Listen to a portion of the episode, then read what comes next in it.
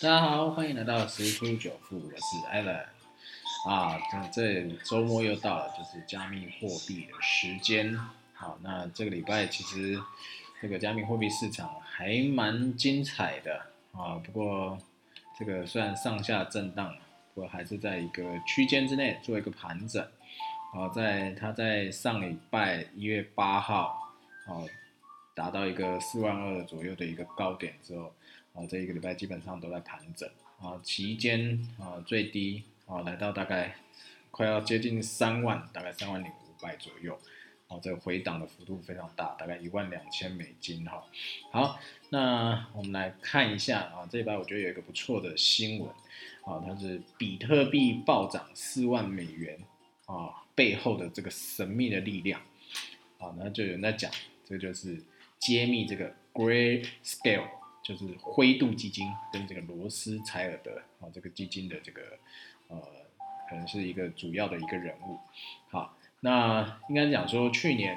啊，二零二零年十月，比特币价格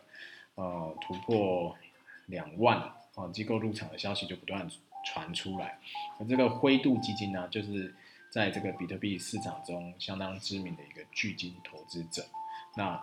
到底什么是灰度基金？那背后有哪些金主呢？好，那它在不断增加这个持有比特币的一个数量，是真的代表这个机构看好这个比特币的前景吗？啊，就是这篇新闻啊，主要在讲的一些内容，我觉得相当不错，就是跟各位分享一下。他在二零二零年十二月十七号的时候，有一个呃，有一间公司的一个首席分析师啊，发他的一个文章啊，抛到他的这个社社交软体上面，很感慨啊，他说。唯有茅台跟比特币能够抗通膨啊，看起来应该是一个中国的一个分析师啊，好，那他他这那时候在他发这个消息的时候，背景是在二零二零年的十二月十六号创下两万美金的一个新高啊，随后比特币就一路狂飙，半个月就是一月初就达到了三万美金了啊。然后这这个就是非常的这个高速列车的一个概念，那所以到底是什么力量在推动比特币的价格上涨？啊，在二零二零年十月突破一万美金之后，机构入场这个消息就不断传出来。好，因为去年年初 COVID-19 的影响有跌，瞬间然后闪崩，跌了好几天，到了大概四千多美金哦。啊，所以等于是说，如果你在三月进场，那到年去年年哎到今年年初。大概不到一年的时间呢，涨了十倍，啊，如果你买了一颗，那时候大概一颗才十二万左右，那现在啊，在上礼拜高点卖掉，你等于是有一百二十万，哦，相当恐怖哈。然后呢，十月八号啊，首先是移动支付的巨头 Square，啊，宣布买了五千万美金的这个比特币。那十月十三号，资产管理巨头 Stone Ridge，呃，又宣布购买一万多颗啊，这个比特币，价值是一点一五亿美金。这样感觉很夸张吗？其实还有更夸张的啊，因为这个灰度基金啊，风雨无阻一直在增加这个比特币的持有量，在二零二零年的第二季度跟第三季度啊，啊灰特灰度啊，它增加的这个数量，就是已经达到新挖出比特币数量的百分之七十和七十七，啊，所以等于是说，好像新挖出来比特币都不够他买的哈，所以这一个非常夸张的一个呃数字哈。到二零二一年的一月六号为止啊，灰度基金持有比特币数量已经有六十点六八万枚，大概市值是一百九十亿美金哦，这也是相当恐怖的一个啊 数字了哈。那因为比特币的这个地址啊是匿名的，所以市场中的大户啊很难去做识别，就所谓的这些巨金啊金鱼们。但是灰度基灰度基金呢，就是这个比特币市场中。为数不多的这种名牌巨金哦，就等于是说它的一举一动其实是可以嗯左右这个币市的一些方向哈，所以他在不断增加这个比特币数量，所以就被解读为机构看好比特币的这个前景。好，那尤其在前一段时间啊，灰度基金在工作日正常交易的时候，比特币就会涨；休息日比特币就会跌。哦，像这个周末目前还是在回档嘛。啊，因为很多，所以有很多投资者就把灰度基金当成这个救世主啊！一旦放假，就希望灰度赶快上班。哦，每天醒来第一件事情就看灰度又增加了什么币啊，又增加多少数量这样子。哦，因为等于是他们一出手，这个币圈就会上涨。那么，所以到底灰度基金是什么来头？又有哪一些金主？好，那我们就来看看啊，这这个灰度基金到底是什么来头？那现在看一下这个灰度基金这个新闻讲的这篇文章讲，这个母公司叫做数位货币集团 （Digital Currency Group），啊，简称 DCG。哦，它在全球三十多个国家和地区投资了一百六十多家区块链企业啊，从交易所啦、钱包啦到区块链媒体啊，所以它等于说渗透到区块链每一个角落。好，所以那个这感觉一下它这个帝国的版图啊，这加密货币帝国版图是不是非常的厉害？一百六十多家的区块链企业哦，横跨这些所有的这个。区块链的所有的生态，哦，看得出来他野心哈。好，他这个掌舵者就是加密之王，哦，人家给他这个称冠称号哈，就是希尔伯特。好，所以他的目标就是媲美这个巴菲特，把这个 DCG 这个集团打造成加密货币领域的波克夏。哦，那真的是蛮大的一个目标哈。那这个希尔伯特接触比特币的时间很早，在大概二零一一年。啊，他看到一篇暗网跟比特币的报道。好，那什么是暗网？在之前的啊，我的有一个频道有在去解释哈，可以大家可以去爬一下文。好，所以他那时候就开始考虑比特币能不能成为数位黄金。所以在二零一二年，比特币在十美金哦。哦，这个 插播一个最近一个很热的一个消息啊，就是有一个人他呃在大概也在十块美金的时候就买了大概七千多颗比特币。啊，然后结果后来现在忘记了密码，然后十次只能是输出输错十次嘛，他已经输错八次，再输错两次哦，那这个比特币就永远都拿不出来，就等于报废了。好，所以 等于是说看到这个十几亿身价哦，就就也用不了。好，所以那那时候希尔伯特他是投资了十七点五万美金，那现在然后比特币。他那个在等到这个比特币价格达到五十美金的时候，分批卖出一些，小赚一笔哦，等于十块买进，五十块卖出，然后赚一些以后，然后希尔伯特就成为比特币的一个忠实信徒，然后因为在一段时间就涨了五倍嘛，然后所以他就开始打造他这个加密帝国，所以他在二零一三年的时候，他就成立了这个灰度基金，啊成立了这个比特币信托基金 GBTC。啊，最主要就是让投资者能够合法买卖这个比特币。那 G GBTC 是一个私募的基金，好，意思说它只向合格投资者发售。好，对于个人来说，如果你个人的净资产跟配偶的净资产，啊，总和就等于是夫妻的总和净资产要在一百万美金哦，而且这是不包含房产价值。意思是说，有可能你的现金加上股票啊、基金啊等等，要一百万美金以上，你才是所谓他他在讲的合格投资者。而且再来就是说，他最低认购的那个这个基金的这个单位啊是五万美金，哦，这个门槛是相当的高哈。那所以到底什么人在买灰度的这个比特币基金呢？好，根据他的呃自己的第三二零二零年第三季度的一个报告。灰度的投资者超过百分之八十都是机构投资者，好，其中还有号称华尔街女版巴菲特这个方舟投资哦，也是他的一个客户之一。所以，他除了这个机构投资者，还有退休基金啊，或是嗯所谓的家族办公室，好，就是刚刚前面有讲到一个名称，有一个大名鼎鼎的罗斯柴尔德家族，啊，这个是非常知名的一个很厉害的一个家族。哦，它在这个比特币呃 GBTC 这个占占比啊，持有量达到百分之二十三点二七哦，啊，这这个是非常高的，接近四分之一个比例哈。好，那所以到呃，应该讲说这一些被他呃载明出来的这些这些投资者，只是其实只是冰山的一角啊，因为加起来。还不到这个总持仓的百分之十五哈，那所以说，如果说灰度一直在买，就代表后面很多机构或者是在 follow 这些机构就是在冲吗？好，那我们要先看探讨一下为什么灰度一直要买，因为投资者参与这个 GBTC 投资的有两种方式，实物的出资跟现金的出资。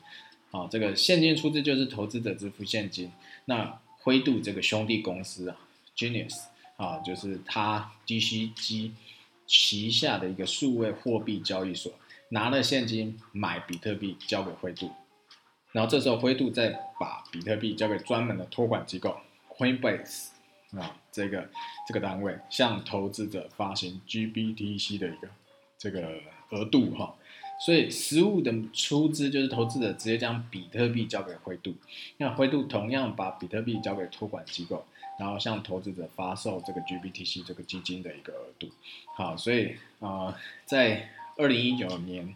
这三季度啊，这个灰度就曾经揭露说，过去一年间啊。百分之七十一的实物出资，一直就是说直接都把比特币交给灰度。好，那刚刚讲这种这两种交易，各位有没有发现一个很妙的地方？好，就是如果说现金申购，我们可以理解为投资者看中了合规投资比特币的一个方式。但是投资者手里已经有比特币，那为什么还要大费周章？再交那个两趴的管理费啊，把比特币换成这个灰度的 GBTC 这个基金呢？好。那他们看到的是安全嘛？好，其实前面已经这个文章已经提到，灰度它是不储存比特币，它只是一个搬运工，比特币都会存在第三方托管机构里，而且机构的托管的这个手续费啊，比灰灰度的两趴还要再便宜。那自己他自己把比特币存到托管机构，那代表什么呢？好，所以不是出于合规，也不是为了安全。好，这就是内行人看门道。好，那为什么呢？啊，在二零一五年三月的时候，GPTC 啊，它就啊进入这个美国场外交易市场，它可以在所谓的二级市场上进行交易。所以你不是在前面的在讲的合格合格投资者，只是没达到它这个门槛的人，你也可以去购买。所以对于普通投资者而言，GPTC 提供一种投资比特币的一种合法的一个管道啊。所以相比到你直接去虚拟交易、虚拟货币交易所去开户交易啊，去投资 GBTC 的这个学习成本相对低。好，但是因为 GBTC 长期存在一个明显溢价，就是所谓的 GBTC 二级市场价格它会高于一级市场价格，就是所谓合格投资者再去做交易的这个市场。好，所以就是说投资者直接向灰度啊申购这个 GBTC 这个额度的价格啊，好会是啊，就是怎么讲？会高于一级市场的价格，所以就出现一个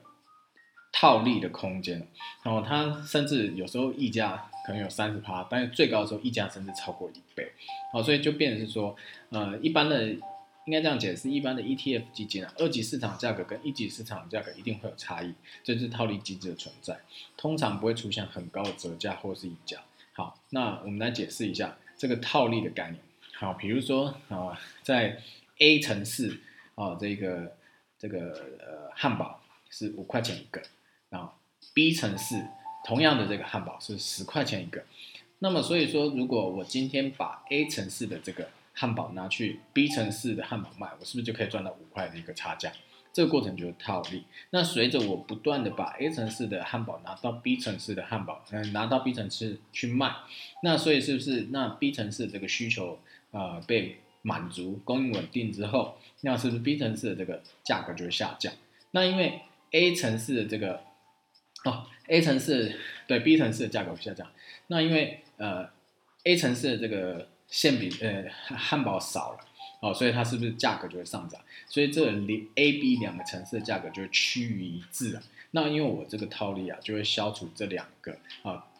城市的这个汉堡的一个差价。所以对基金来说。当二级市场的价格高于一级市场的时候，那是不是就可以在一级市场申购这个呃基金的一个额度，然后我再拿到二级市场上去卖出取得一个差价？好，所以总呃随着这样的一个搬运的动作，价差就会随之消除。那同样的反过来也是一样。那如果今天是一级市场高于二级市场，然后我也会做一个反向这个去操作。啊，那但是因为 GBTC 它特殊的地方是它不能够赎回。意思是说，投资者只能用比特币或者是现金去兑换这个 GBTC 这个额度，但是你不能用 GBTC 的额度买回自己的现金或比特币。然后再就是说，GBTC 这基金定期发行，而且发行之后锁定六个月，好，等于有六个月闭锁期，你才可以在二级市场上卖出，所以就造成二级市场的价格不论再怎么高，你投资者无法立即哦从一级市场买入，然后在二级市场出卖出，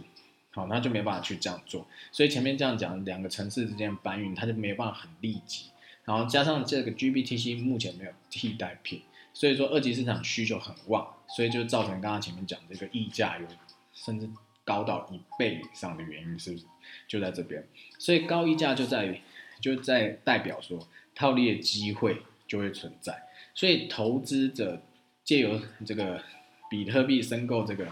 GBTC 的基金之后，六月它就放六月，在二级市场再卖出去，然后再买回比特币给这个借贷。呃，还给这个借贷平台，然后只要在溢价在一个水平之上，所以这溢价收入扣掉这个灰度收的管理费跟接入比特币的利息，就是利润，就是套利模式。所以这是有钱人他们在玩的套利方程式，大概就是这个概念。所以溢价越高，套利的人也就越多，所以对这个 GBTC 这个基金的这个额度的需求就更高。所以现在不论比特币的价格有多高，都会有人在买。所以它就必须灰度就必须不断的在增加持有这个比特币来做一个供应，好，所以说，另外在一级市场申购都是专业投资者、机构投资者，所以相比这个比特币的未来啊，可能会涨到十，人家讲十万、二十万，甚至还要喊到四十万美金啊，啊，这个这种大饼来讲说，他们用这样 GBTC 来套利啊，套现是更稳定的一种幸福。所以应该讲说，真正看好比特币前景这个投资者，其实他其实是可以直接买入这个比特币，然后自己再找一个托管机构存放就好。所以到这边呢，基本上这这文章已经写的非常清楚。表面上看灰度是不断在增持这个比特币，不一定是因为机构看好这个前景，而是因为 GBTC 这个产品，哦，它的设计的一个逻辑，放大对 GBTC 的一个需求，因为就是这个。套利的一个特色，那因为这个灰度取消了它这个赎回机制，所以灰度啊每锁仓一个比特币，市场上就会少一个比特币。然后所以简单这样讲，呃，比特币本来在挖矿数量上就是有限制它的总额，所以每挖出一颗，哦，就难度越越提越高。好，那这个时候如果灰度又锁掉一个比特币，那代表说是不是挖出来这个比特币就又少了一个？所以价格就会持续的上涨，好，所以说，呃，这样子，它而且这样灰度每锁仓一个比特币，它就可以收零点零二个比特币的管理费，好，那这样子是不是？如果他因为没有赎回机制，所以是不是每年都可以收这两趴？哦，其实是非常恐怖哦，每年，呃，一个比特币它可以收零点零二个比特币的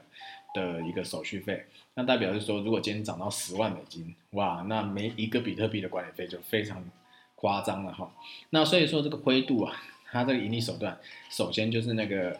那两趴的管理费，那它目前持有超过六十万个比特币，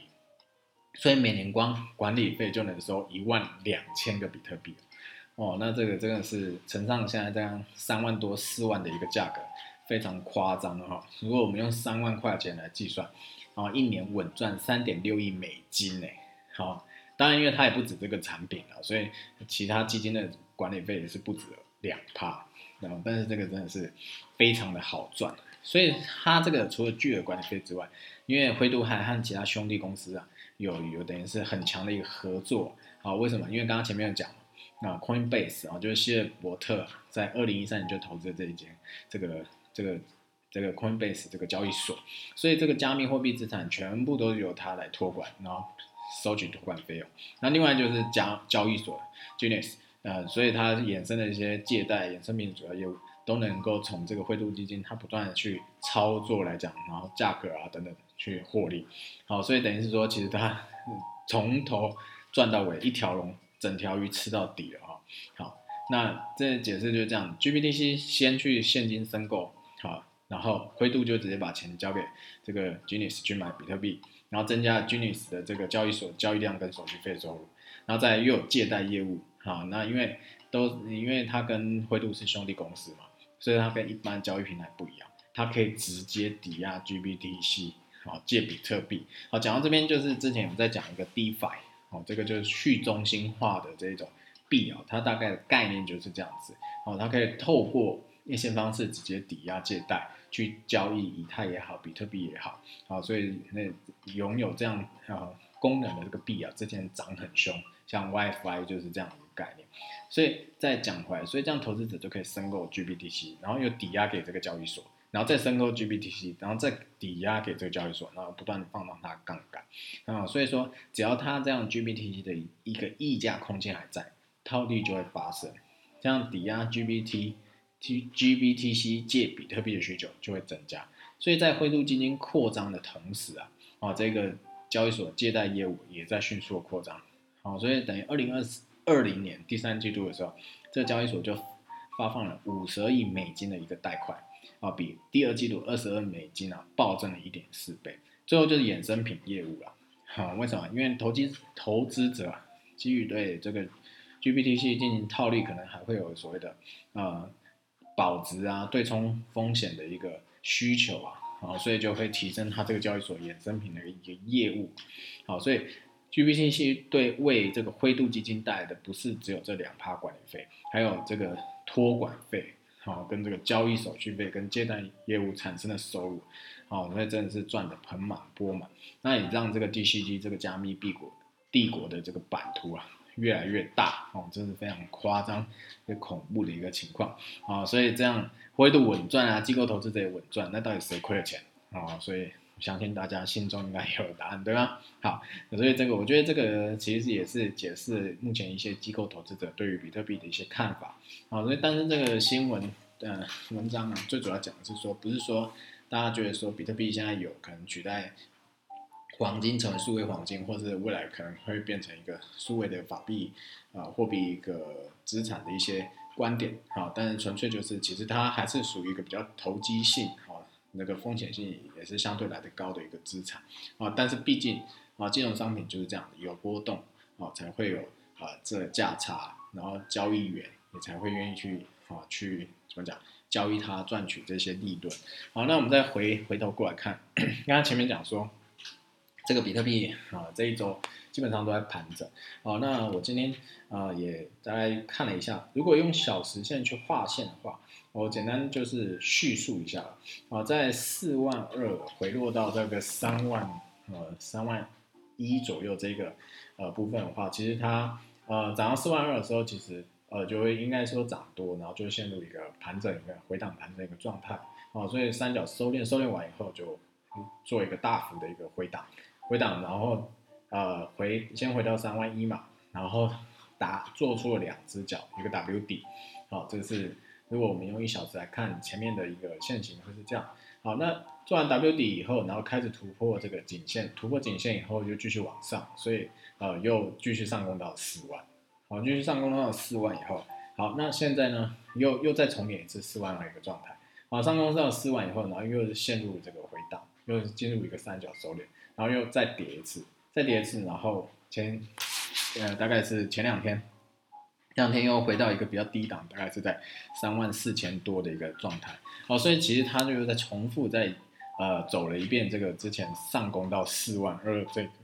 的一个模式哈，好，那又一样再做了一个 W 底，好，然后又有这个突破这个颈线，好，那在大概在啊稍早之前有有接近突破要到三万八，好，那基本上目前啊，好看起来是一个盘间的一个走势啊，好，那如果说搭配我们刚刚前面讲的，啊，因为可能现在是周末时间啊，这个灰度还没上班，那有没有可能周一啊，你上班之后开始比特币就开始狂飙？哦，也是不无可能的哈，因为目前看起来这个走势应该是这样讲，呃，刚刚前面讲四万回档到三万零五百左右的时候，大概回档一万二的一个幅度，然后涨到四万，好，所以大概三万到四万涨了大概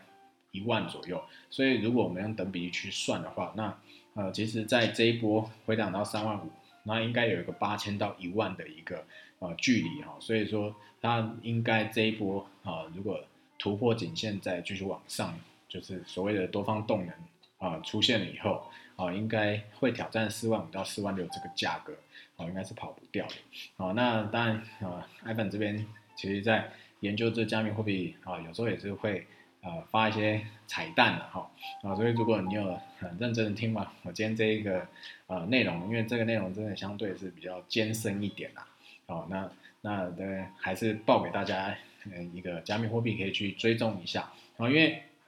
在这段期间其实有一些加密货币已经有一些喷出的行情了。哦，可能有十趴、二十趴、三十趴，甚至还有翻倍。好像前几天蛮热的，就是 DOT 哦，哦，这个这个币哦，就是翻了蛮多的哦，这个涨幅非常惊人。好，那我这有在长期，其实我在呃，应该是在不知道在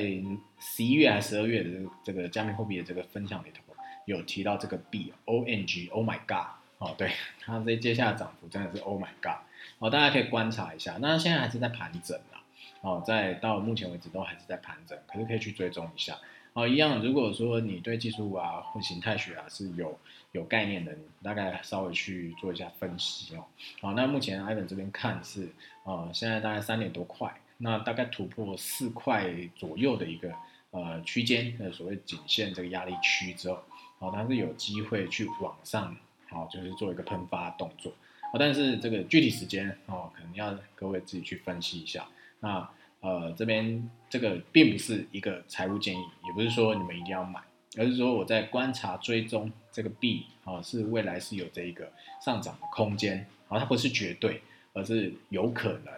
啊，这个我也还是在密切观察。那如果说目前看起来大概突破四块这个位置啊，它有可能这个动能累积了以后啊，是有机会翻一倍啊，到八块以上。啊甚至有可能挑战到十到十二块之间，也是不无可能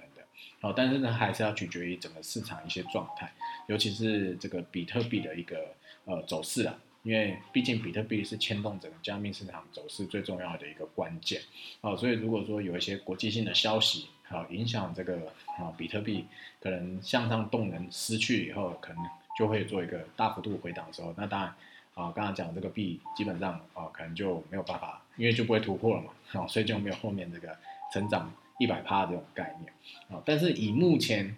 呃，我得知到的一个消息啊，啊，就是应该讲说市场上常常在讲一些消息，啊，这个拜登呢，他有一个两兆美元的一个刺激方案，基本上这热钱啊持续在增加，而且这个美国在印钞票，其他国家不会去啊不甘示弱的啊，他一定也会跟进，所以这热钱是在。呃，市场上是越来越多，那这些热钱同时也会推升各国的股市啊，或者是一些大宗原物料啊等等啊，这这些商品啊去做一个啊上涨动作，但也不会去缺乏缺少这个加密货币是一定不会去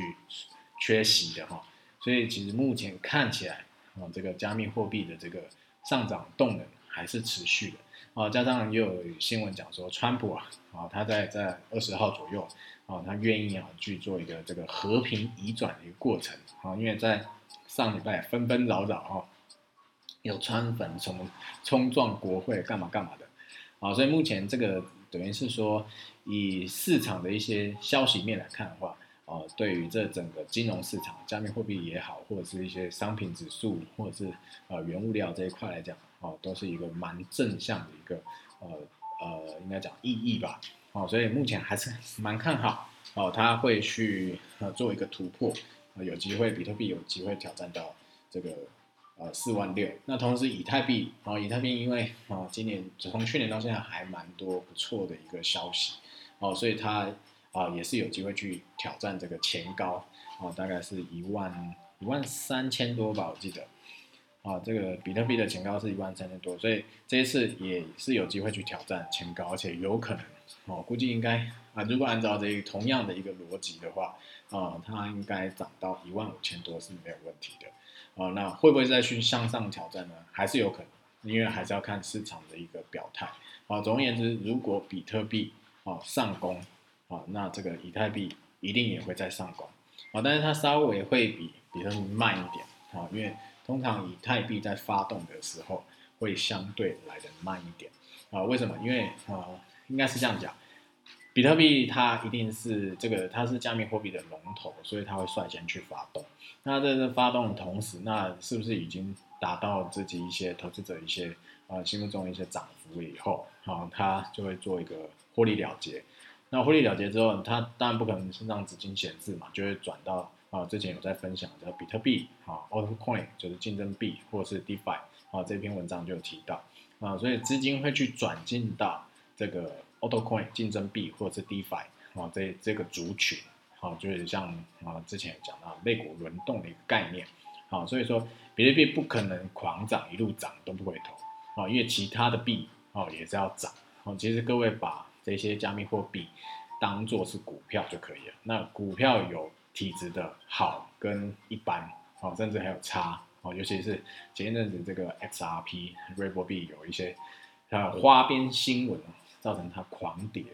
哦，所以就等于是说，其实这个轮动会产生，那大家在比特币涨高就会回档，就等于是获利了结卖出来以后就转进其他币，就推升其他币的一个上涨，哦，所以但是有些小币的这些话题啊或活性啊是不一样，哦，所以说它的涨幅也不一样。那目前看起来，这波如果趋势是确立的话，那基础啊，比特币可能有一个十八到二十八一个涨幅，就代表其他的一些大部分的一些小币啊，或者反正就是排名前百这些币啊，基本上也会有一个十到二十八涨幅，甚至有些表现好，有可能到百分之五十，甚至到一百。好，就像刚刚前面讲这个 ONG 啊，大家都可以去观察跟追踪一下啊，但是啊，最后还是要声明一下。啊，艾文这边提出的这些所有的呃内容啊，好，都只是根据呃我看到一些新闻啊，或者是一些资讯啊去整理啊，然后去做消化跟判断得出来的，好，并不是一个财务建议，哈，好，当然如果啦，哦，这个呃艾文是蛮相信这个量子力学啊，量子纠缠。或者是你要讲这个种子法则来讲，或者是讲简单一点、明白一点，叫因果关系。我，就是说，哎，真的是都有听 Ivan 这个呃频道的内容哦，去操作这个加密货币而有赚钱。好，那真的也也也是嗯为各位感到开心的。好，但是如果各位哎因为赚到钱，好愿意抖内一下这个 Ivan 哦，那 Ivan 看到金额不不在于多哈，那那种 feel 而已，那代表说。他们在分享这些知识的时候，其实有协助到一些交易者，好去赚到钱，那我是很开心的，好，那就代表我我能够透过这些知识的一些分享，帮助到更多人，好，同时，哎，刚好过年快到，好，这个有能够帮自己赚一些红包钱也是相对不错，好，但是还是要记得风险控管一定要做好，好，那有机会也可以再告诉大家这个移动移动停损。啊，或停利的一种，说或者有人讲追踪止损的一些方式啊，哦，这样其实都可以保证我们的获利啊，不会就是瞬间，尤其有在做那个合约交易的，可能就就爆仓抢品哦，哦，这个这个是很重要一件事情。好，所以今天的节目就到这边，祝各位交易都能够顺利赚到钱哦，重点一定要做好风险控管哦。好，各位晚安喽，拜拜。